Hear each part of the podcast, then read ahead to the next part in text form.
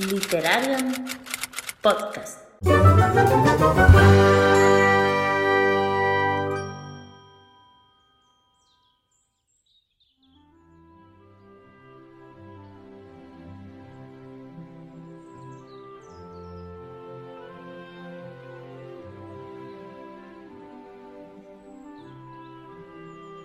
Bueno, hoy os traemos un book tag que ha creado Amarie eh, en su canal de YouTube. Eh, la verdad es que es súper interesante porque ha creado un tag desde cero con cada uno de los miembros de la comunidad del anillo.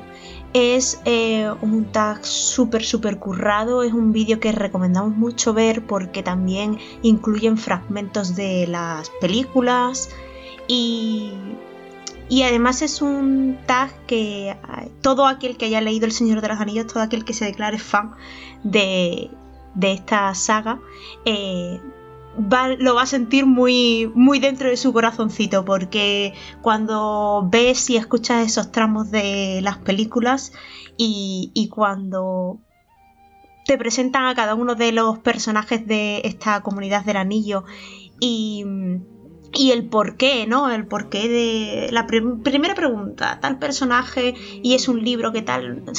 Unir la comunidad del anillo, un taj así, con, con libros, a mí me, me emocionó muchísimo, me hizo muchísima ilusión que lo, que, bueno, que creara esta maravilla y, y bueno, con todo el trabajo que lleva detrás. Eh, ella nos nominó a cada una de forma individual, pero en concreto también nos nominó como literaria podcast, así que nosotras estamos súper, súper felices de, poder traeros este book tag. Eh, muchas gracias a ti por nominarnos y bueno, esperamos estar a la altura de este maravilloso book tag. Eh, Priscila, por favor, ¿nos puedes guiar? Hola a todos, buenas noches. Pues yo seré quien lea las preguntas y las preguntas van de este modo. El nombre del personaje del libro o de la película y luego digamos, la pregunta que hay que responder. Entonces empezamos. 1. Frodo Bolsón, el libro más corto que te atrapó y te hizo amarlo como a tu tesoro. Bueno, pues la verdad es que me cuesta decidirme solo por uno porque tengo varios, pero primero voy a hacer un poco la pelota a la creadora del tag y voy a decir El bosque de las siete lunas, que es un Ay, es que como tú has presentado el yo también lo tenía ahí. ¿Sabes? Como tú has presentado el tag, me tocaba hablar a mí. y por eso me he adelantado. Pero tengo que decir que, bueno, este es un relato muy cortito, tan cortito que, mm, que te deja con ganas de mucho más. Pero es un relato que escribió precisamente a Marie. Eh, y la verdad es que el, o sea, cómo te describe el mundo y el personaje que te está, vamos, el personaje central de la historia, hace que, tú veas que la historia tiene, pues para hacer, no sé, para extender el universo este y para profundizar muchísimo más y, te dan ganas de saber cómo ha llegado la protagonista al punto en el que está al inicio y, y no sé, y qué pasa con ella después, qué pasa, bueno, la verdad que es muy interesante, es súper, súper, súper corto. O sea, te lo lees en cinco minutos que estés sentado, nada. Eh, es súper cortito. Pero además ella es que se curró en la edición también en papel. Se curró la portada, todo. O sea, maravilloso, maravilloso. O sea, es un. Eh, lo recomiendo muchísimo. Y también tengo. Tengo. Vinti, que es una novela, una novelette súper cortita. Vinti y La mano izquierda de la oscuridad, que ya es una es novela, o sea, es cortito, pero no es ultra corto pero es corta porque son que no llega a 300, ¿no? ¿O sí? No llega, pero yo lo tenía que comentar, ya está. Ay, me has hecho ahí trampa, ¿eh? Me has querido meter a Úrsula. No es el más corto, no es el más corto, pero ahí, ahí, ahí está. pero bueno, está Vinti. Ni, yo tampoco. Está Vinti también. Es que me ha querido meter a Úrsula, pero vamos. Pues yo... Por eso quería hablar antes, porque el relato del bosque de las siete lunas la verdad es que fue el primero junto, bueno, pues lo mismo que me ha pasado, te ha pasado a ti, Albius, que eh, a mí ese relato eh, deja mucho, mucho pozo, ¿no? Es lo que tú dices, es como que hay una historia detrás que tú sabes que, eh, bueno, en el momento en el que la autora quiera, tenga tiempo y pueda eh, tiene ahí material suficiente como para sacar, ¿no? Una, incluso una novela. Porque mm, es un relato muy corto pero súper profundo que te engancha. O sea, estás leyendo y es que estás metida en la historia, mm, quieres saber qué está pasando y, y al final es buenísimo. Y, y para mí ese es como el libro más corto que más te puede enganchar y más te, te atrapa, ¿no? Para mí, el que más me atrapó. Aparte de ese, yo eh, también se me viene a la mente el último de los Taurin. Es un libro que leí este año y que mm, es una novelette y, y es increíble también. Eh, no sé si conocéis un poquito acerca del último de los Tauren, pero bueno. Sí, sí, conozco el libro sí, ¿verdad? y la autora. Y la autora, sí. La autora es Cristina García Turfero, que lo tengo aquí delante. Es un libro maravilloso. Es un libro de fantasía. Em, a ver, desvelar parte de la trama. A mí ya sabéis que no me gusta hablar mucho de los libros para que sorprenda mucho más, ¿vale? Pero bueno, el protagonista em, tiene una especie, por así decirlo, de demencia. Y, bueno, a lo largo de esta novelette vamos a ir acompañando a este, a este personaje. Eh, es, son dos protagonistas increíbles, maravillosos, y es una novelette que te deja con, con muchas ganas de más. Y, bueno, esos son mis dos grandes libros cortos que me atraparon y, y que me enamoraron. Priscilus, ¿y tú? Vale, entonces me toca a mí. Sí, sí, sí. Pues yo voy a hablar de Sanderson, ya que vosotras habéis hablado de fantasía. ¿El tuyo de qué sería, Ro? El Bosque de las Siete Lunas es fantasía. Fantasía. Y Vinti, bueno, Vinti ya ha ambientado un poco en eh, más ciencia ficción. Afro, afrofuturismo. Vale, pues entonces el mío es de Brandon Sanderson, es Snapshot y tiene unas 125 páginas. Entonces digamos que sí, que es un libro cortito. Es ciencia ficción y trata sobre un mundo eh, futurístico en el que la policía puede recrear, digamos, una instantánea de... Mm, puede ser una hora, dos horas, tres horas, porque ah, creo que funciona así, si recuerdo bien. Por la ciudad está lleno de cámaras. Entonces estas cámaras van grabando todo lo que ocurre. Entonces si ocurre un crimen, estas cámaras lo, lo graban, entonces la policía puede entrar en ese momento es como una realidad virtual, me imagino. Es que es complicado. Y, pueden entrar y entrar en ese mundo e investigar. Y entonces de eso se trata, de unos detectives que entran a la instantánea e investigan ciertas, ciertos casos. Y nada, son 150 páginas y es buenísimo, te sorprende un montón al final y a mí me gustó mucho, mucho. La verdad es que sí. Sanderson creo que nunca, nunca defrauda. No, yo tenía la esperanza que en este book no saliera ni Úrsula ni Sanderson, pero veo que la primera en la frente, va. No seríamos nosotras. Es inevitable. Es inevitable. De hecho, esperada a la segunda pregunta. Continúa. Verás, verás, verás. Veamos. Gandalf el Gris, un libro que no llegó tarde ni pronto a tu vida, sino justo cuando se lo propuso. Pues tengo que decir, aun sabiendo que Ro no quiere que mencionemos a los grandes, tengo que decir el Imperio Final. El Imperio Final, que es el primer libro de la, de la, trilogía de Mistborn de Brandon Sanderson. Porque, bueno, me lo leí en mayo, en el mes de mayo, eh, simplemente porque alguien, quien no recuerdo quién fue, lo, lo, iba a leer. Y entonces era en plan, lo llevo escuchando un montón de tiempo hablar de este libro, justo van a leerlo ahora, voy a aprovechar a ver si mientras que van comentando, pues voy yo viendo mis impresiones. No fue una lectura conjunta porque simplemente iba viendo los avances de quien lo estaba leyendo, es que ya digo que no recuerdo ahora. Pero eso como que me animó, ¿no? Y, bueno, está claro que si estamos donde estamos ahora es porque aquel libro llegó justo en el momento que tenía que llegar eh, para mí, porque ya digo, llevaba mucho tiempo viéndolo y nunca me había animado, siempre era como un poco de miedo por todo lo que conllevaba empezar con Sanderson, ¿no? Y, me lancé con este, eh, fue un aciertazo, me voló la cabeza, continué con el segundo y ya pues como hemos visto hasta ahora, ya se metió por en medio el Antris en agosto y el Camino de los Reyes y bueno, todo lo que llevamos después. Sí, sí, sí. Así que llegó justo cuando tenía que llegar para engancharme y comenzar este, este camino. Para mí ese libro que llegó justo en el momento, eh, a ver, me vienen a la cabeza dos. Eh, Sí que es verdad que, a ver, uno es súper, súper importante y, es súper claro, ¿no? Que es el Camino de los Reyes. El Camino de los Reyes llegó a mi vida eh, mucho antes de, comenzar en agosto la lectura conjunta y era un libro que digo, "Pff, tantas páginas, bueno, tampoco será para tanto, bueno, venga, ya me voy por otros que tampoco. Y si os digo que lo tenía en mi casa un año y medio antes o dos años, perfectamente, ¿eh? tranquilamente estaba en mi casa, ahí quietecito y yo ni quería ni mirarlo, porque era como, "Buah, tú, no, no, no, prefiero otras cosas. Y bueno, como ya sabéis, pues en agosto ocurrieron una serie de cosas, hizo que ese libro entrara en mi vida y fue como ni antes ni después, fue justamente en el momento, porque bueno, pues gracias a ese, a ese momento y también mencionando a la creadora del tag, ¿no? Eh, hizo que conociéramos a muchas personas maravillosas, entre las que se encuentran Albius, Priscillus, eh, mm, Torda, Selenus. Selenus. y, y bueno, e- ese fue yo creo que el claro ejemplo para mí en mi vida, o sea, como más importante de un libro que ha marcado un antes y un después, ¿no? Ya no ¿Puedo solo a hacer nivel... Un inciso ahora. Sí, A ver, tú tienes dos opciones. Espero que la segunda no sea Sanderson, porque hace mm, Que dos no, que no. minutos has dicho que, Que tenías no, la que no. esperanza de que Sanderson no apareciera en el tax. Pero me imagino mira. que salvo si Mira. solo lo mencionabas tú.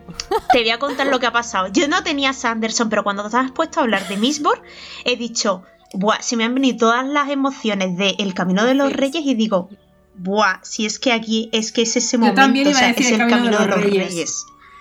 Yo también Entonces, iba a decir, bueno. y vas y empiezas a decirlo tú y yo. Pues ya está, pues es que El Camino de los. Reyes, claro, El Camino de los Reyes es nada, un antes y un después. Y eso todos, pues todos lo sabemos, ya está. Eh, es así. Y aparte de ese, mi opción, eh, mi primera opción ficticia, es La maldición de Hill House, chicas. ¿Qué me decís? Para mí fue un libro, Wow. para mí fue un libro que, que justamente es eso, no llegó ni antes ni después. Mira, si hubiese llegado antes, no lo hubiese leído. Después tampoco, pero la lectura conjunta, e incluso al principio estaba como un poco ahí como, ay, no sé si leerlo, ay, no tal. Pero cuando lo terminé fue como, wow. O sea, gracias Entonces, a literaria. me puedo, me puedo colgar la medallita por proponerlo, ¿no?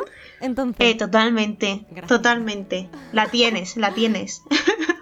Eres la ganadora de este concurso. Em.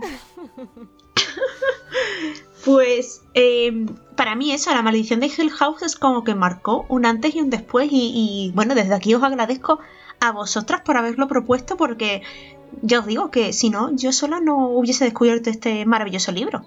Pues yo vengo a colgarle otra medallita a Albius. Ay, mira, vaya.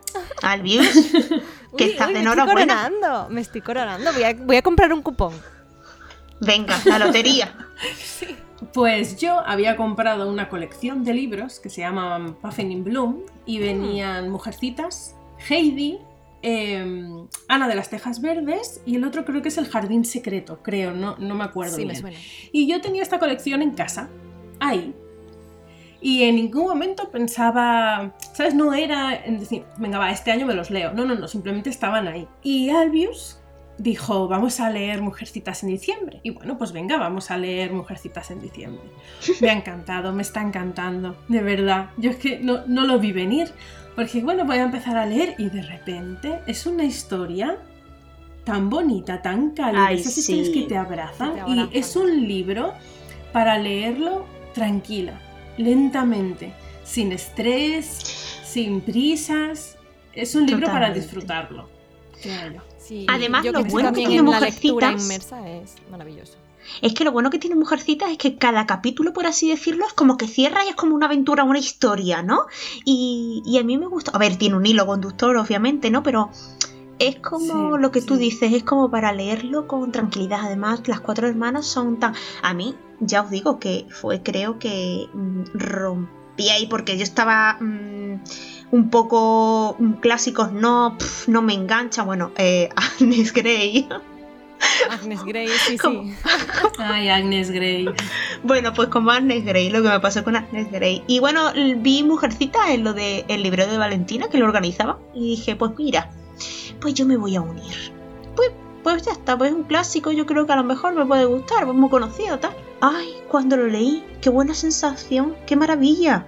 Sí, Es que ¿sabes es qué eso. pasa? Que hay muchos clásicos en los que tú no, no llegas a empatizar porque a ver, no estamos en esa época y te cuesta muchas veces meterte un poco en, en las actitudes de los protagonistas. Pero en este caso, a pesar de eso y a pesar incluso del componente moral y, y- y religioso que tiene el libro, eh, es el día a día de una familia y es tierno y es mm, te conmueve y es la relación entre ellas que, que cualquiera ha podido pasar si, si pues eso con sus padres con sus hermanos con un vecino Mm. con el que sea te sientes identificada porque más allá de, de eso de, de que es otra época son historias cotidianas y es muy tierno muy tierno eh, muy dulce y- Sí, y, cada la una verdad es que yo me siento identificada en todas las páginas. sí sí sí total Siempre hay algo mío en cada página, es un poco, ¿no? Pero ¿Qué hermana no sois? quería decir egocéntrico, no es que no quiera, no es que no quiera verme todo el tiempo en las páginas, no, no me hace falta verme en las páginas para que me guste un libro,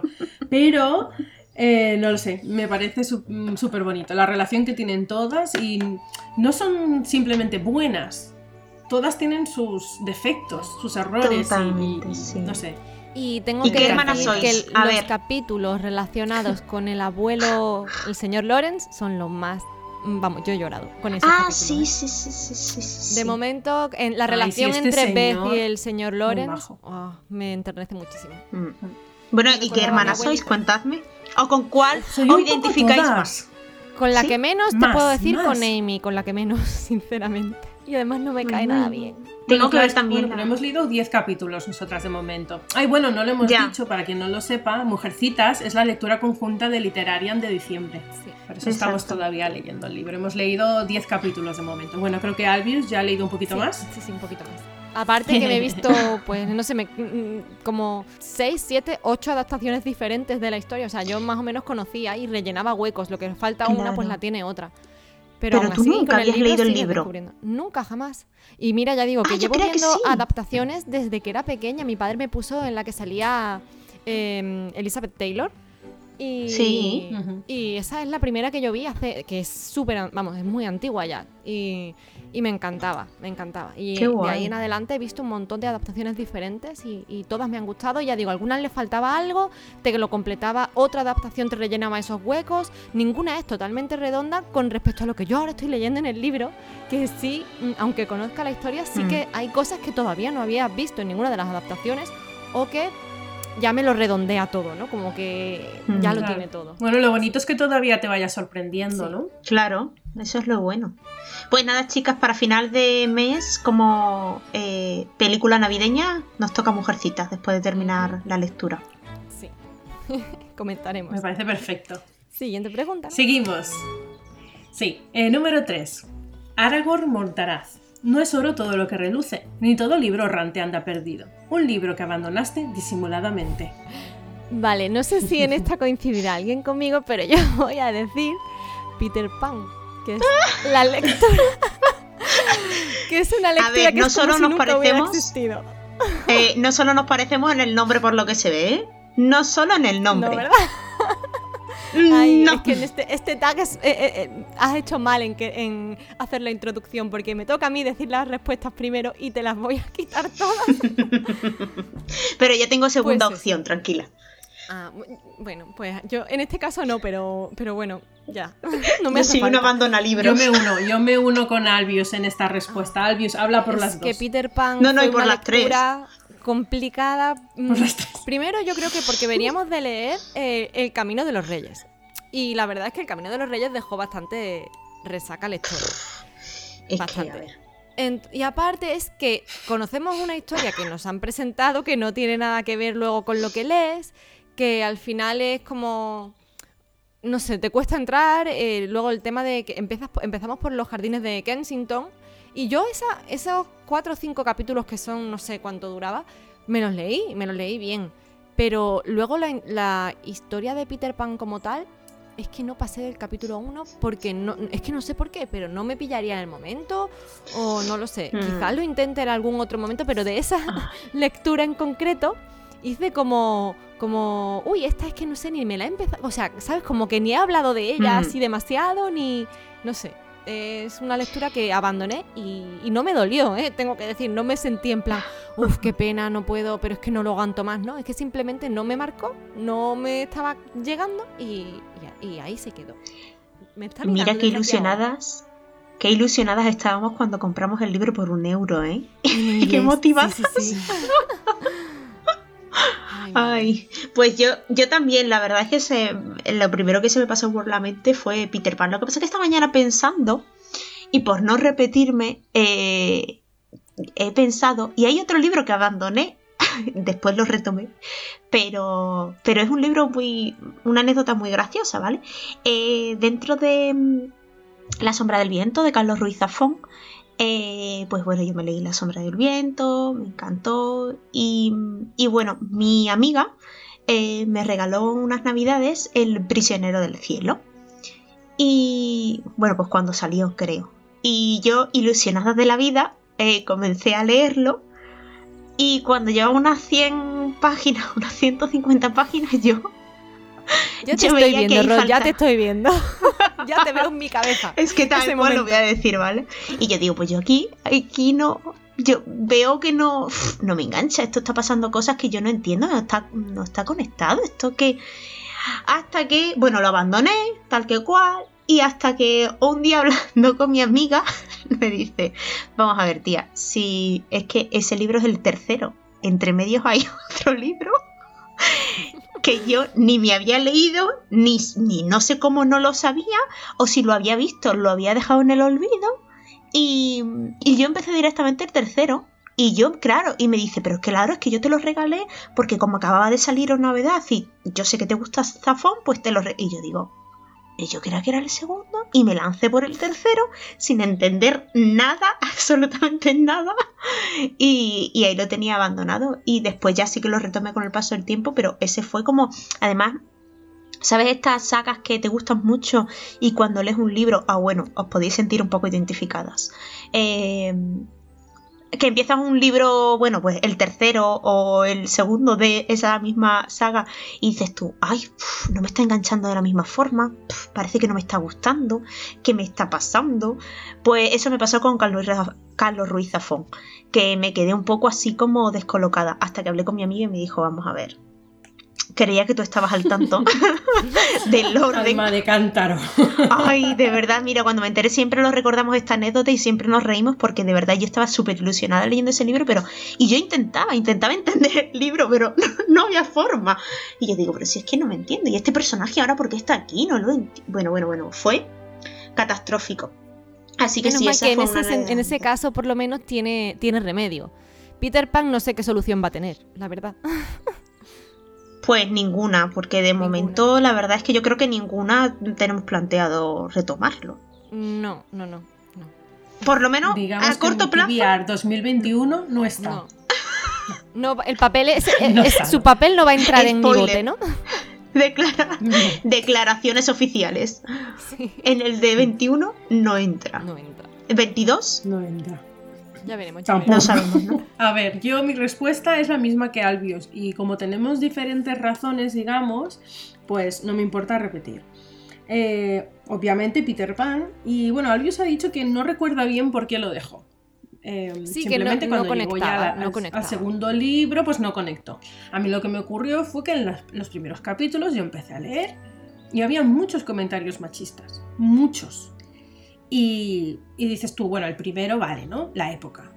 Sigues el segundo y dices tú, uy, esto ya empieza a ser raro. Y de repente es que está por todo el libro y dices tú, no, no, no, estoy en 2020, no voy a leer un libro donde eh, se hable tan mal de las mujeres, pero no solo mujeres, sino todos los seres fantásticos también, los femeninos, también tenía que decir algo de ellos. Y fue como, cerré el libro y dije, hasta otra.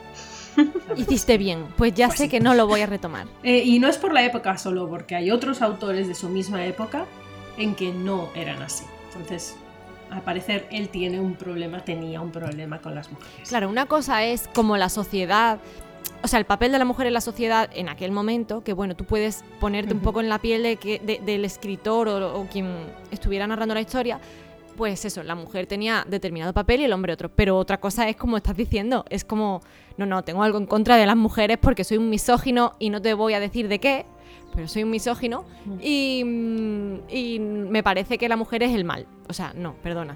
no, ¿sabes? Eh, como, como tú dices, estamos en 2020 y no necesito esto, gracias.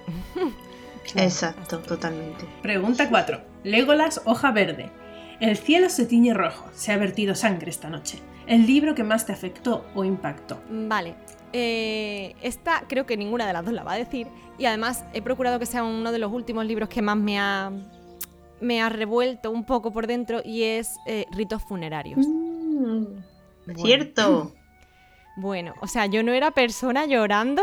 Mm, qué barbaridad. Mira que, o sea, yo reconozco que soy llorona. A mí, bueno, yo he llorado con El Camino de los Reyes, he llorado con Palabras Radiantes, he llorado con todos, ¿no? Pero, Pero es bueno. un llanto diferente, por, por emoción, por intensidad del momento, ¿no? Pero en, en ritos funerarios lloré de puro dolor, de sufrimiento, de, de- de- de- de rabia. O sea, fue uf, un libro muy intenso, muy intenso. Simplemente, a ver, no es spoiler, tú sabes de qué va porque el libro Claro. empieza así, sabes que es, eh, son los últimos días de una mujer condenada a muerte en Islandia.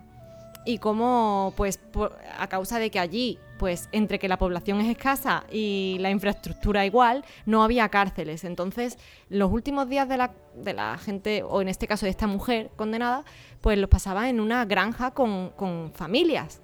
Y, bueno, tú vas metiéndote en la relación con la familia, eh, te va contando su verdad, ¿no? Y te va contando su historia y vas empatizando y vas, bueno, no sé, que te mete en una vorágine de sentimientos y de emociones que te rompe, te rompe, es muy intenso. Y es un libro buenísimo porque la escritora, a pesar de la dureza de lo que te está contando, mm, escribe tan bonito, tan delicado, tan...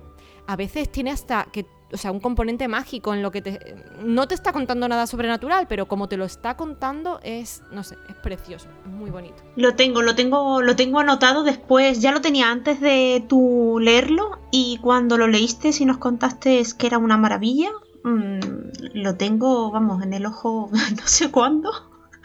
No sé si. Yo te lo recomiendo porque 2021. yo me lo leí en dos sentadas y, y, eh, vamos, Sí, que se lee súper rápido, no es largo, tiene una edición que es súper cómoda para leerla, eh, con Alba Contemporánea, la de la, eso, la parte de libros contemporáneos de la editorial Alba. Sí. Y ahora estoy loca por coger el siguiente libro de Hannah Kent, que por cierto eso es la escritora, eh, que es Los Buenos, que ya voy con bastantes años de atraso porque ya salió hace tiempo, pero como no me había animado con ritos funerarios, el primero, pues no quería meterme con el segundo. Y Claro. no tienen nada que ver, son historias independientes, pero quería ver como la evolución. Me pasa un poco como a Pris en este sentido, ¿no? Ahora que eh, desde el inicio de la obra, ¿no? Como todavía lleva poquito, pues me puedo permitir empezar cronológicamente. Entonces quería ver la evolución. Y ahora quiero ver, leerme los buenos porque sé que va a ser un libro que también me pase igual. Estoy convencida, vaya. Pues yo, eh, como libro que más me afectó, más me impactó, yo diría que más que afectarme, me, impactó por, por la crudeza de los hechos que narra. Y, y bueno, yo creo que la mayoría sabéis cuál puedo decir aquí. Y es Actos Humanos de Han Kang. Eh, uf, es un libro, es un libro desde la primera página, el primer capítulo. Es un libro desgarrador. O sea, cuenta unos hechos muy crudos, unos hechos muy duros. Em, em, sientes el... Es que no sé cómo, cómo explicarlo sin, sin entrar en spoiler, pero sientes el dolor, eres capaz de hasta sentir el, el olor al, a, a- a ciertas cosas que no voy a decir.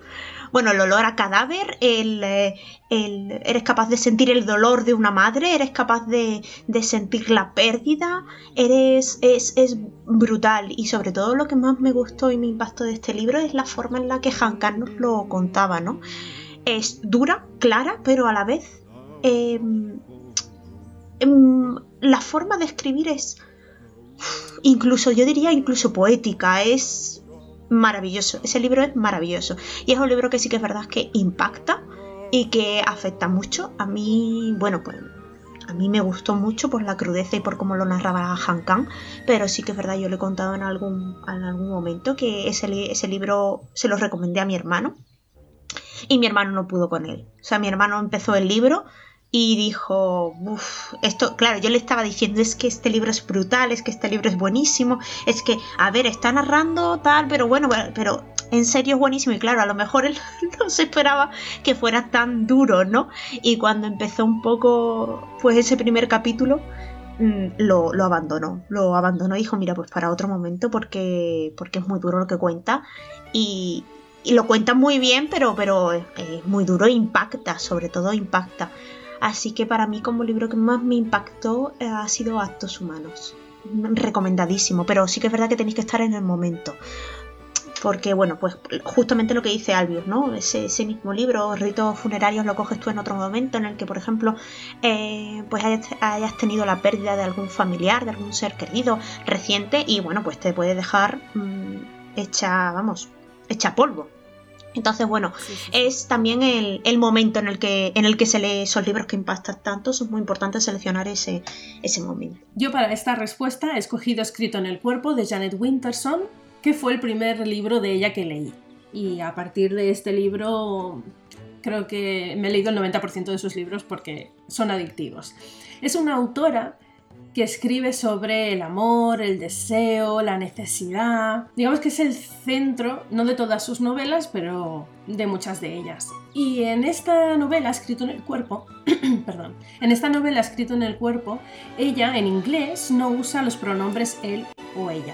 ¿eh? y lo malo de esto es que cuando se tuvo que traducir la novela al español, el traductor o la traductora sí que tuvo que tomar una decisión. Y mm, tomó la decisión de eh, que el personaje principal fuera ella, ya que Janet, yo creo que ha dicho Janet Winterson es una mujer, pues ponemos que el personaje principal sea mujer. Bueno, realmente no sé cuál fue el motivo de esta decisión, pero digamos que quizás esta sería la más lógica.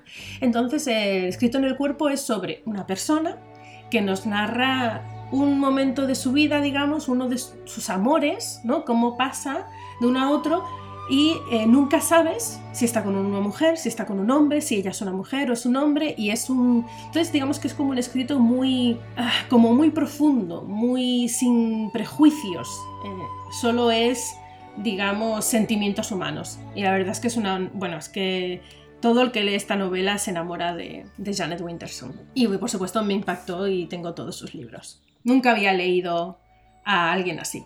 Nunca había leído a alguien que escribiese de esa forma tan, tan, tan auténtica, digamos.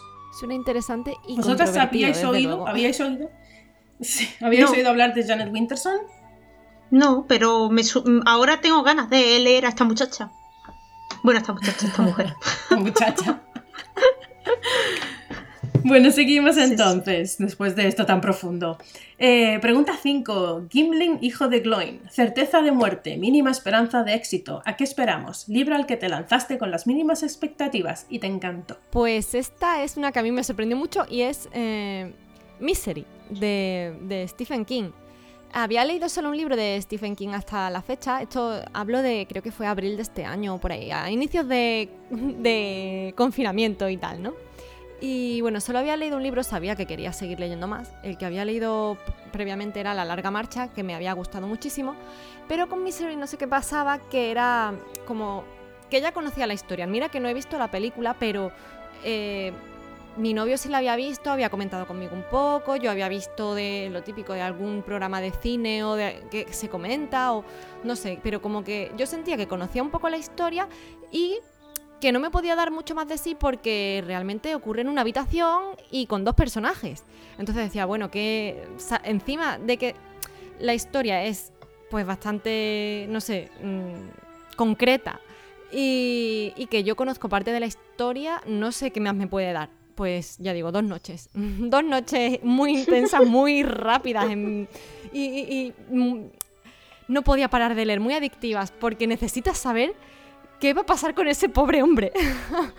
¿Y cómo va, o sea, qué otras maneras de tortura va a utilizar nuestra coprotagonista para seguir torturándole y haciéndolo sufrir? O sea, es como, no puedo dejar de leer, es como eh, el tema de, ay, no me sale la palabra ahora.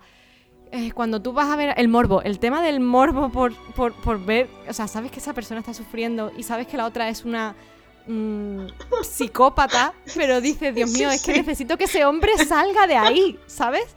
Eh, bueno, muy adictivo, no esperaba que me gustase tanto y me fascinó por cómo es, o sea, la maestría con la que escribe King, que da igual que conozcas la historia, da igual que sea, ya digo, dos personajes en un dormitorio, da lo mismo, te la tienes que beber, o sea, increíble, por lo menos en, las dos novelas que yo he leído hasta ahora, eh, tres, eh, geniales, geniales. Y Misery me sorprendió muchísimo. Tengo ganas de King, es que me lo pone siempre tan bien, eh, Alvis. bueno, pues mi, mi propuesta, o sea. Uy, sí, sí, sí. Yo ya estoy lanzadísima, ¿eh? A, la novela de terror. Em, bueno, mi respuesta para esta pregunta es Solaris. Bueno, lo acabo de terminar hace nada, unos días, y, y me ha dejado impactada, bueno, impactada, me ha dejado impactada, pero de el amor que siento hacia esa novela de ciencia ficción. Eh, lo empecé sin mayor pretensión de nada porque, bueno, lo vi en audiolibro y, en Storytel y demás y necesitaba, quería algo, un audiolibro para, para cuando tuviera que ir al trabajo, fuera de casa y demás. Y vi que será relativamente cortito. Tenía muchas ganas ya de Solari porque lo había escuchado, bueno, y lo había visto en muchos sitios, que era un clásico de la ciencia ficción. Y pensé, mira, pues, pues voy a, voy a adentrarme en esta historia y no pierdo nada. Madre mía. Antes de llegar ya a la mitad, es que es mi, tipo de novela, es una novela en la que explora también mucho la mente humana, eh, en la que explora mucho los miedos, en la que hay mucha incertidumbre, en la que no sé, no sé, es una novela de ciencia ficción, además también tiene muchos argumentos científicos eh, detrás, bueno, no reales, pero bueno, detrás, no sé, a mí es una novela que me, que me encantó, que me encantó y no creía que me iba a encantar, porque además en este momento del año yo lo que quiero es meter novelas que ni fu ni fa, pues tampoco, a ver, quiero rellenar, quiere decir huecos de retos que tengo pendientes, personales, no personales, pero rellenar, ¿no? Un poco, bueno, pues ya está, pues me leo esto y, y sé que tampoco van a ser, wow, me van a descolocar más o menos el top que ya tengo, pero es que esta novela mm, me ha desencajado un poco el top que ya tenía. Así que Solaris, sin ninguna duda. Yo vi, no sé si tendrá que ver, vi una adaptación al cine de... de no, me, no me acuerdo quién fue, ¿era George Clooney? No sé. Sí, esa es la de 2000 y pico. ¿Y tiene que ver con el libro? O sea, es, adaptación del libro. Es adaptación del libro, que pasa que hay dos adaptaciones del libro. Dicen que esa no es tan buena como la más antigua. Es. es que yo, a mí me costó, me costó. Hmm. Eh, de hecho, yo he visto el tráiler, lo vi ayer para, para verlo y dije, uff, pues no sé, yo, esto no es lo que yo había, no, no, no, no, no, no, no, esto no me suena, no. Eh, así que, y vi la de Josh Clooney, o sea que es la de 2000 y pico. Pero dicen que la más antigua, la de 1900, no me acuerdo, 70 creo, 70 y algo, dicen que es mucho más buena. Eh, pero sí, está basada en el libro, pero bueno, eh, de hecho en el audiolibro recomiendan, pues bueno, complementarla con la lectura porque obviamente, pues como ya saben muchas veces la, la lectura, el libro obviamente es mucho más completo. A mí me suena la película, puede que la haya visto, pero ahora mismo no la recuerdo. En fin, mi respuesta es... Hoy está ganando Literarian. En esta pregunta también podría responder Mujercitas, pero voy a responder La maldición de Hill House. Eh, realmente no tenía expectativas con este libro y al final me acabó encantando como, como a muchas nos pasó. Eh, no me esperaba que... porque yo realmente lo esperaba denso, plano, porque no sé qué me pasa últimamente con las historias así un poco de misterio, de miedo, que no llegan a encajar, pero no llegan a encajar conmigo, pero eh, La maldición de Hill House la verdad es que me gustó muchísimo, muchísimo, muchísimo. Siguiente pregunta, vamos allá. Eh, Boromir, la 6. Yo tuviese seguido a mi hermano, mi capitán, mi rey, saga o serie literaria que dejaron de publicar y te rompió el corazón. Uf, aquí somos especialistas, mm, bueno, algunas editoriales son especialistas en dejar colgadas trilogías o sagas, ¿no? Eh, también hay otras que son especialistas en recoger el guante y terminarlas, ¿no?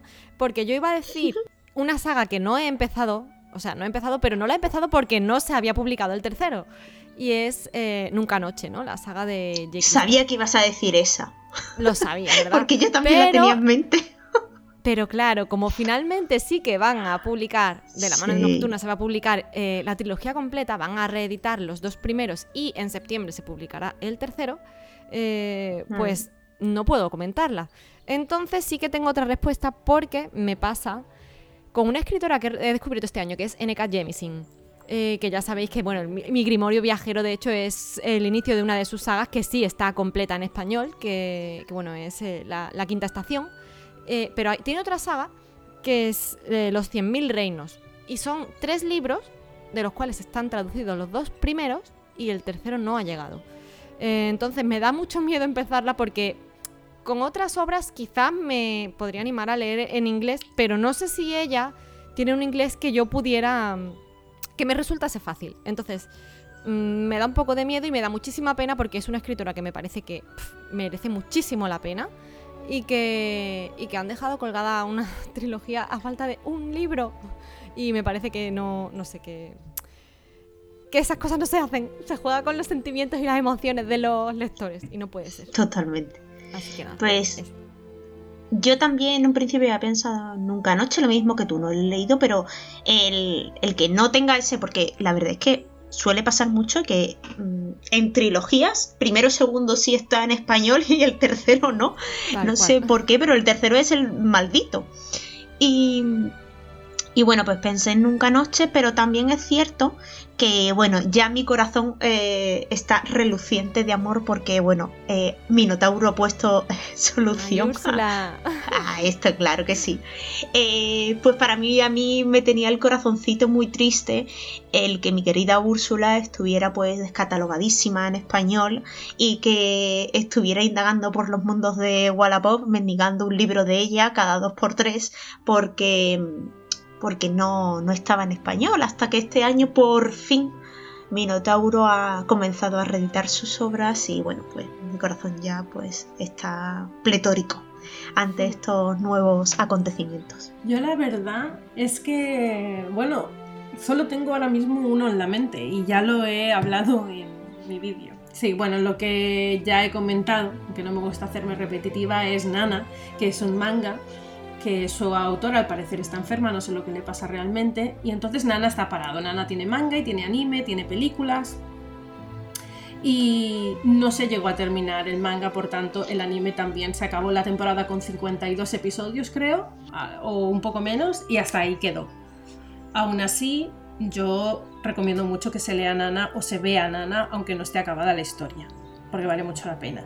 Y en resumen son dos chicas de la misma edad que se llaman igual, se conocen en un tren y una y son chicas muy distintas. Una es una rockera, cantante, que va a ir a Tokio a descubrirse a sí misma y, aunque ella no lo sabe en ese momento, a seguir cantando y a, digamos, conseguir su sueño. Y por otro lado tenemos a la otra nana, que es una niña que está muy perdida en la vida, no sabe lo que quiere hacer, va de amor en amor, de trabajo en trabajo, porque, bueno, porque no todos tenemos claro lo que queremos en la vida, ¿no? Y se conocen y por cosas del, del destino empiezan a vivir en la... empiezan a compartir piso y empiezan a compartir momentos de sus vidas. Y es una serie muy interesante. Eh, no es para niños, digamos que es una serie un poquito más para adultos. Y no solo para, bueno, no sé si lo sabéis, pero en Japón eh, los mangas no están divididos tanto por fantasía, eh, ficción, eh, ciencia ficción. No, está dividido como para qué tipo de público va dirigido el manga. Chica, chico, Sí, adulto, sí, sí. adulta. Sí, ¿Eh? shonen, shoujo, Em, yusei... Sí, Exacto. sí, Mm. sí. Entonces, igualmente, aunque esto, digamos, sea eh, el público objetivo sean las mujeres mayores, digamos, o sea, más 20 o 21 años, en realidad este manga y este anime ha atravesado barreras, digamos, y le gusta a todo el mundo. Le gusta a chicos, chicas, hombres, mujeres, niños y niñas. La verdad es que Nana es bastante... es una historia que gusta a todo el mundo. A Y mí yo me lo gustó, recomiendo. te que Siguiente pregunta. ¡Ay! ¿Qué has leído? ¿Lo has leído o lo has visto? Eh, las dos cosas. ¿Y te gustó? Sí. y me pasa como a ti. Pero bueno, nada. Ojalá la, la autora se recupere. Algún día, algún día. Rosius, tienes que ver el anime. Sí, sí, te obligamos. Sí, sí, totalmente. Os estoy escuchando y ahora indagaré por los mundos de internet. Y, y no quiero hacer más declaraciones porque realmente Bueno. este mes no De está acuerdo. cerrado la veda de compras. Para el Y me estáis poniendo 2021. los dientes largos. Exacto. Pues siguiente pregunta. Venga, 7. Samsagat Gami. Yo no podré cargar con el anillo, señor Frodo, pero sí con usted. Libro más voluminoso que has leído. Vale, lo primero que tengo que decir es que viva Sam, ¿vale? Ya no diré más. Solo que viva Sam, que eres el, e- eres el mejor del mundo, Sam. Te admiro. Te admiro, Sam. Te queremos. Desde literaria Ahí- te queremos. Si nos escuchas, allá por donde Sí, estés. Allá donde estés. Y también te digo otra cosa, Sam. Ya ha dicho que no es una cosa extraña, pero con esa, ese momento lloré, ¿vale? Otra vez. Ay, por favor. Es que qué momentazo. qué drama, qué drama. Bueno. Y cuando lo eh, vi en el vídeo de, de Amari es que fue como, oh, revivir Sí, la película sí. y es como, no, ¿por qué me pones este fragmento? Son todos Pero los sí, sí, muy épico. Y es el momento perfecto ahora para volver a ver las películas en versión extendida, no diré más. Ya digo que maratón, maratón. Pues yo Las digo, tengo en casa, no te digo más. Creo que todo, todo buen coleccionista las tiene que tener. y mm, a ver, eh, voy a hacer un poquito de trampita porque no lo he terminado, pero estoy en ello, ¿vale? Y es palabras Ay. variantes, claramente. Sabía, no. Sabía, es que es el mismo, es el mismo, porque no creo que Claro, tú te hayas que leído más de haciendo dos- trampa. 1200 y pico páginas o 1300. Yo creo que esta respuesta la podemos resumir que las tres es Sí. palabras radiantes. Palabras radiantes. Y seguir ya con la siguiente. Y yo, Avis, cuéntanos. y yo si cuenta lo que estoy leyendo ahora, será juramentada. Juramentada. Qué telita. Ah, de acuerdo. Se nota, ¿eh? Se nota en el peso, que es más contundente. Vivan las contracturas. Yo creo que le vamos a pasar a Sanderson la factura ya del fisio, directamente. Viva los fisioterapeutas. Vamos. A tope con ellos. Madre mía. Pues ya está. Esta es muy corta. ¿Queréis añadir algo de palabras radiantes o juramentada o paso a la siguiente Ya, pregunta? yo creo que ya lo hemos Eh, dicho Yo todo. creo que no hace falta. Por favor, dejemos a Sanderson descansar que siga escribiendo Sí, por más. favor. 8. Meriadoc Brandigamo y Peregrin Tuk.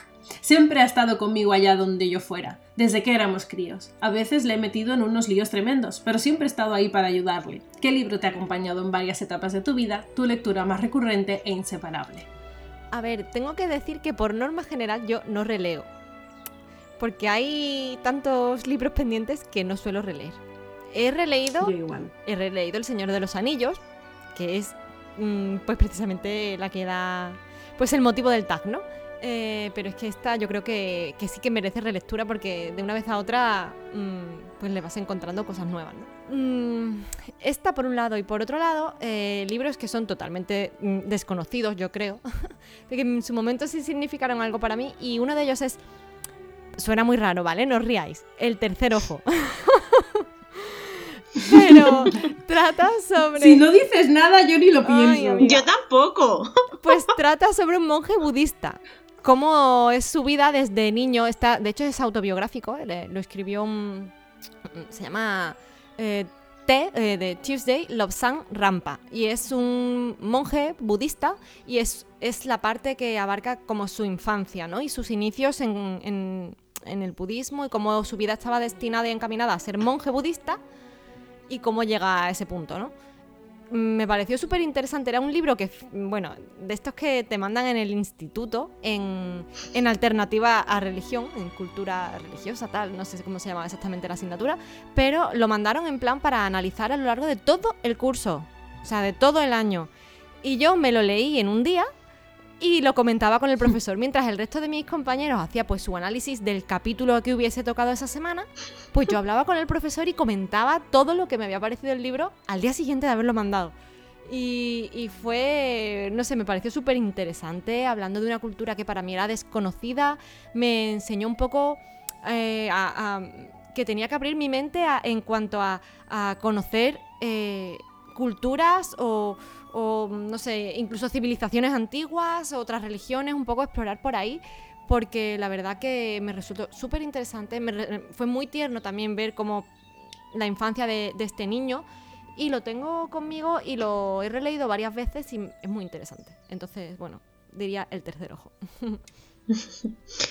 Bueno, pues yo, a mí me pasa como a ti, yo no soy de releer libros, las cosas como son, porque bueno, como dices, hay una pila de pendientes y hay muchas ganas de seguir descubriendo mundos.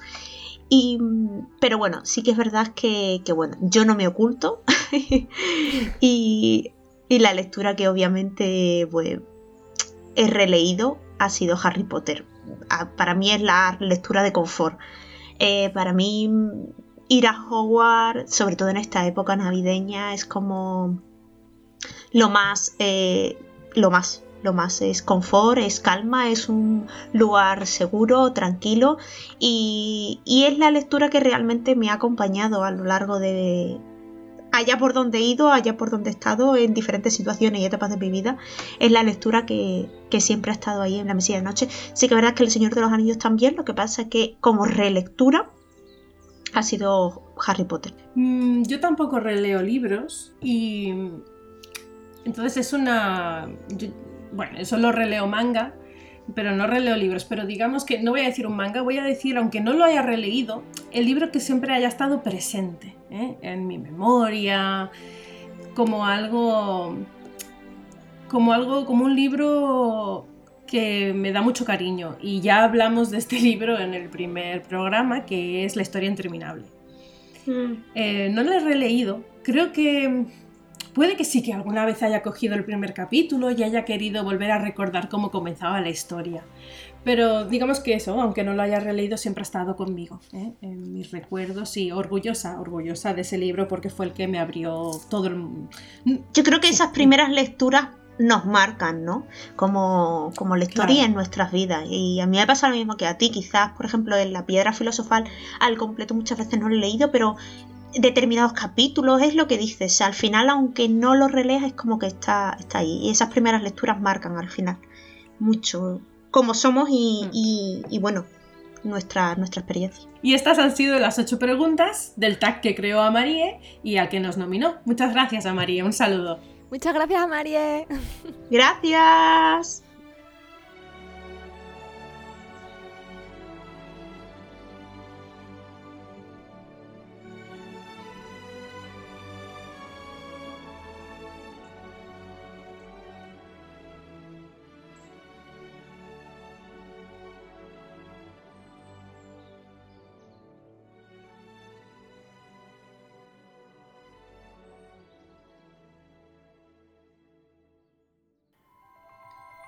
Toda la actualidad en torno a nuestros programas en Twitter e Instagram. Búscanos como Literarian Podcast. Síguenos, síguenos.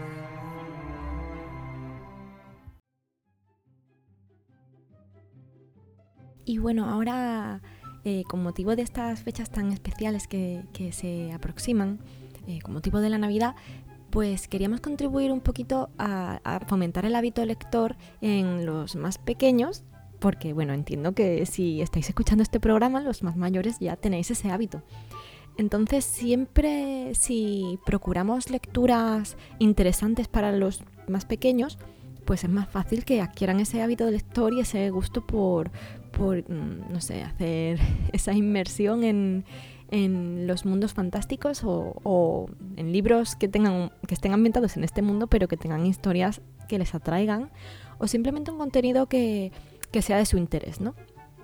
En este caso yo me voy a centrar un poquito en recomendaciones de niños, pues no sé, como de unos de, 7 a 10 años, una cosilla así. Eh, porque es una, una, época de la vida en la que, bueno, todavía están recién aprendiendo a leer con más fluidez y quizás les cueste un poquito más eh, engancharse, ¿no? Simplemente por el hecho de que todavía a lo mejor no tienen esa fluidez. Entonces, historias que vengan acompañadas con ilustraciones o incluso cómics, novelas gráficas, son siempre un acierto. A ver, eh, yo tengo por mi propia experiencia, que tengo dos peques en casa, eh, pues la pequeña, que ya digo, justo está en este rango de edad, eh, ha, estado leyendo muchísimo, sobre todo en la cuarentena. Y algunos de los libros que más le gustaron fueron los cuentos de buenas noches para niñas rebeldes. Eh, como dije en el programa anterior, acaba de salir el, tercer volumen, pero, pero en casa tenemos el primero y cada noche son relatos súper cortitos, son pequeñas mini biografías sobre la vida de, mujeres que representaron algún cambio o, tuvieron alguna importancia en, la historia. Entonces, bueno, pues ya digo, ha salido el tercer volumen, son libros muy interesantes, son cortitos, pueden leer una o dos biografías en un ratito y aprenden algo. Eh, además, el contenido es, eh, aparte de aprender algo de historia, siempre es importante recalcar la figura de la mujer, creo yo, y eh, les ayuda a, a, que tengan ese interés y que, mm, pues eso, ayudan a su agilidad en cuanto a la lectura. Esa por un lado. Luego también hay unos libros que son, bueno, pues el formato es bastante grande en cuanto a, la hoja, ¿no? Lo que es el tamaño de, la hoja.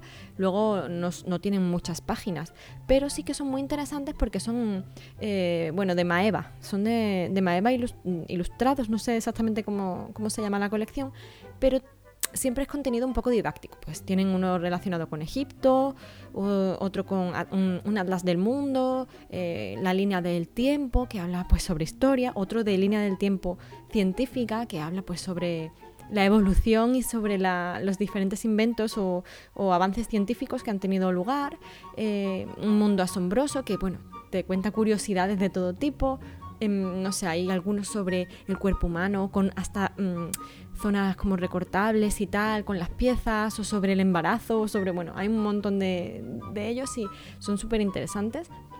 Los recomiendo muchísimo también, por eso, porque a la vez que están aprendiendo algo que les puede resultar curioso o interesante, están leyendo y están mejorando pues su hábito lector. Luego, por otro lado, eh, recomendar también unas novelas gráficas eh, que tuvieron también, creo que fue el premio Angoulême, y mm, son maravillosas. A mi hija le han encantado y yo debo decir que me las he leído yo también y se llaman Los diarios de cereza. yo creo, vamos, por lo menos los que tenemos aquí en casa son cinco volúmenes, porque sé que hay otros que es como los diarios de cereza con, con otro niño pequeño, que no sé, no sé exactamente, pero son como más, más infantiles aún, ¿no? Para más pequeñitos, para cuatro o cinco años, primeros lectores, ¿no? Así. Pero estas, en concreto, los diarios de, cereza, eh, tienen un dibujo... Mm, que es arte, es maravilloso el dibujo, es precioso. Y en estos cinco volúmenes repasamos un poquito pues la vida de Cereza, que es una chica que es huérfana y se vuelve a vivir con su mamá, bueno, huérfana de padre, ha perdido a su papá y vuelve a vivir al pueblo donde, donde vivió su madre la niñez, ¿no? Entonces ese, cómo se relaciona con, con sus amigas, con una vecina muy especial, la relación que tiene con su madre, trata temas como la amistad, ella es una niña muy, muy abierta y muy curiosa y le gusta investigar sobre un montón de cosas y en cuanto encuentra algo que le cogea por ahí, ahí ve ya el misterio y quiere, quiere no sé, eh, eso, investigar y descubrir de qué se trata ese misterio, cómo se relaciona con los demás, cómo afronta la pérdida de su padre. Eh, son, es una temática muy profunda, pero tratada de una manera súper sensible, súper delicada, con unos dibujos preciosos y la verdad que a mi hija le encantó eh, cada uno de los tomos y yo aluciné con ellos también, tanto con el arte como con, con el contenido. Me pareció que estaba súper bien tratado todo, que era de una delicadeza Mm, maravillosa y que, eran libros muy adecuados para la edad de mi niña y, bueno, eso, entre 7 y 10 años yo creo que son, y bueno, para, para más mayores también, ¿no? Porque el contenido es bastante profundo pero y se puede disfrutar. Pero sobre todo eso, que los más pequeños pueden eh, leerlo y se recomienda mucho. Yo lo recomendaría muchísimo para los más pequeñitos y, y sería, vamos, yo creo que sería súper disfrutable para ellos. Y por último, me gustaría también recomendar, eh, quizás estos son ya un poquito más para los 10-12 años eh, y de ahí en adelante. Eh, la nueva edición que ha salido de Ana de las Tejas Verdes, que me parece espectacular, es maravillosa, la portada es preciosa, tiene ilustraciones y creo que es de Del Vives. Ana de las Tejas Verdes, conocemos toda la historia. mi hijo se ha leído los nueve volúmenes, pero bueno, en este caso hablo del primero Mm, es una historia súper tierna, súper dulce, muy blanca. no, no, es, no tiene ningún contenido que no vaya a ser apto, yo creo, para niños de esas edades. Y, y, también para los papás y las mamás. y nada, yo me parece un acierto también comenzar un poquito con ese tipo de lecturas para ya un poquito más mayores. y una colección de un par de libros que se llaman, creo que es Strawberry Moon y Blueberry Moon, puede ser, no sé, se los ha leído mi hija, ya digo que tiene 8 años, y se los ha leído, son un poquito más densos, pero tienen unas ilustraciones súper chulas y para leerlos así poquito a poco, eh, trata sobre sirenas y, bueno, un poco eso es fantasía, pero de la que les puede gustar y divertir porque alterna eso, texto y ilustraciones y, y ya digo, para leer más poco a poco porque ya sí son más extensos, pero yo creo que pueden ser muy disfrutables para los que tengan ya más hábito lector y que quieran disfrutar de historias un poquito más largas. Y hasta aquí mis recomendaciones. Os dejo con mi compi Ro, que, que traerá alguna otra más. Bueno, ahora es mi turno de contaros mis recomendaciones. Comenzaré por la parte más juvenil, de 12 años en adelante, que es justamente como ha terminado Albius. Y mi primera recomendación es el libro de la leyenda del bosque de Jara Santa María. Pertenece a la saga de los dioses del norte. Es, una, es un libro, en este caso, bueno, pues eh, con toques de mitología, magia, fantasía, bruja, y es una aventura protagonizada por eh, tres eh, niños cuya edad, pues, no es exactamente la, la, edad concreta de esos protagonistas, pero sé que son entre 12 y 14 años, con lo cual para esa edad es perfecta. Además me han comentado que tiene un plot twist final bastante chulo. Y yo creo que bueno, pues para los niños que les guste la mitología, la fantasía, eh, las aventuras, es una es una muy buena elección, además está ambientado en nuestro país, en el País Vasco, en el Valle del Baztán, así que pues bueno, es eh, maravilloso y todas las críticas que he leído son buenas. Por otro lado, os quería hacer una recomendación muy especial para mí, que es el libro del Medallón del Arconte. Este libro eh, yo lo leí pues cuando tendría 13, 14, 15. Y fue un libro que, me impactó, que me encantó. Es un libro que transcurre en una travesía de barco. La protagonista es eh, Malva, que es una joven que se ve pues en una serie de aventuras que tiene que ir resolviendo. Yo recuerdo que a mí me encantó y es un libro que me gustaría releer eh, la pena de este libro pues es que ya está casi descatalogado. Por lo menos no he encontrado yo mm, un sitio donde podamos, donde se pueda comprar. Pero siempre tenemos, bueno, por las tiendas y las librerías de segunda mano que nos traen, nos traen muchas veces joyas. Eh, este libro em, para toda, para todo aquel niño que, o niña que le guste las aventuras, eh, la búsqueda de el sentido, ¿no? En, esa, en esas edades es muy común que bueno, los niños empiecen un poco a cuestionarse qué quieren ser, qué no quieren ser, eh, un poco querer dirigir el, el, rumbo, ¿no? La adolescencia empieza a ser un momento que marca también parte de la personalidad de cada uno, ¿no? Y entonces en ese sentido eh, este libro tiene un gran componente de eso. Es una protagonista que, busca su propio espacio en, la vida y, bueno, y a la vez se ve inmersa en una serie de aventuras. Yo lo recomiendo muchísimo, eh, intentad buscarlo porque seguro que a quien le regaléis esta joya le encantará.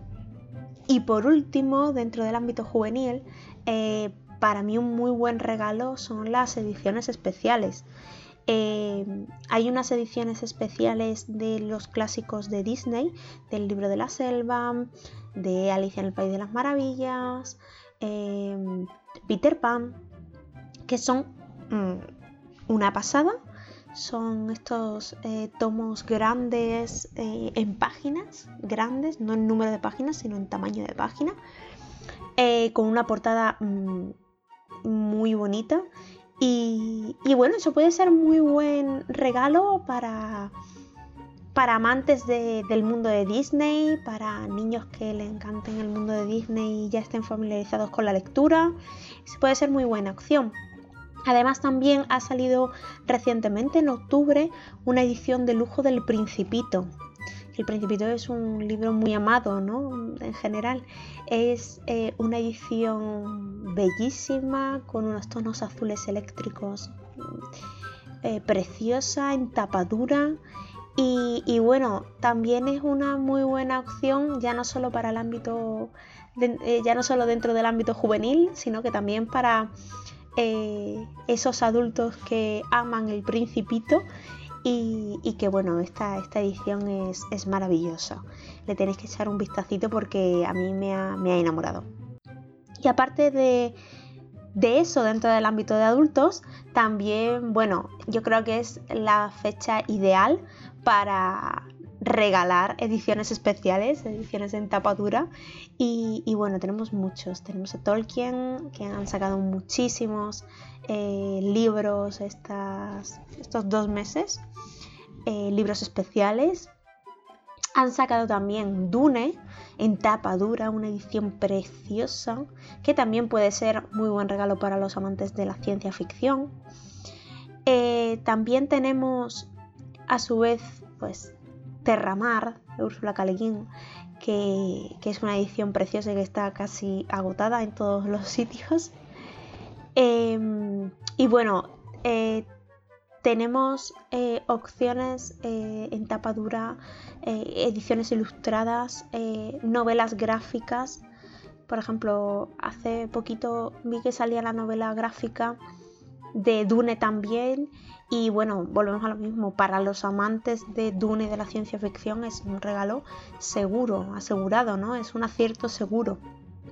Así que yo os animaría a que eh, fuerais a por esas ediciones especiales y, que, al final la persona que recibe el regalo pues le va a encantar y le va a enamorar ese detalle. Así que nada, hasta aquí las recomendaciones eh, para estas fechas tanto desde los más pequeñitos, los que se inician en la lectura, hasta ya los adultos consolidados con el amor a los libros.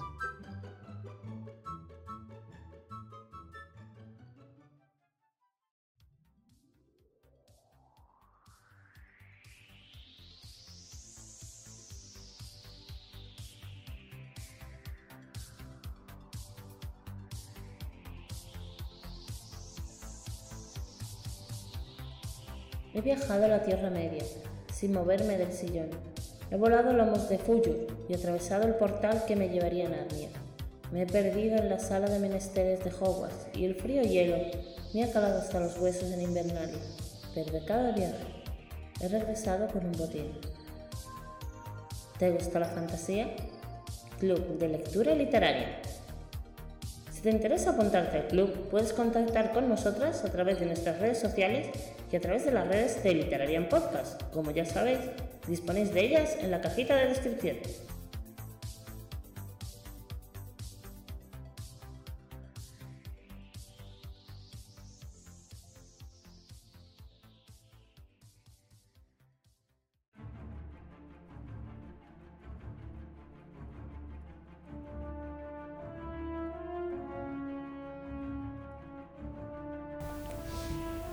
Llega la hora de decir adiós.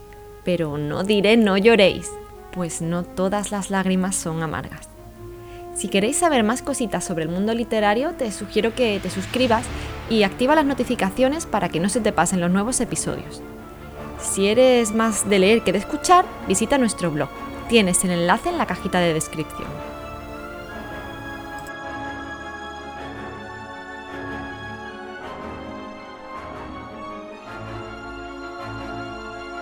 Y ahora recogemos nuestras escobas y nos vamos. Y nos vamos.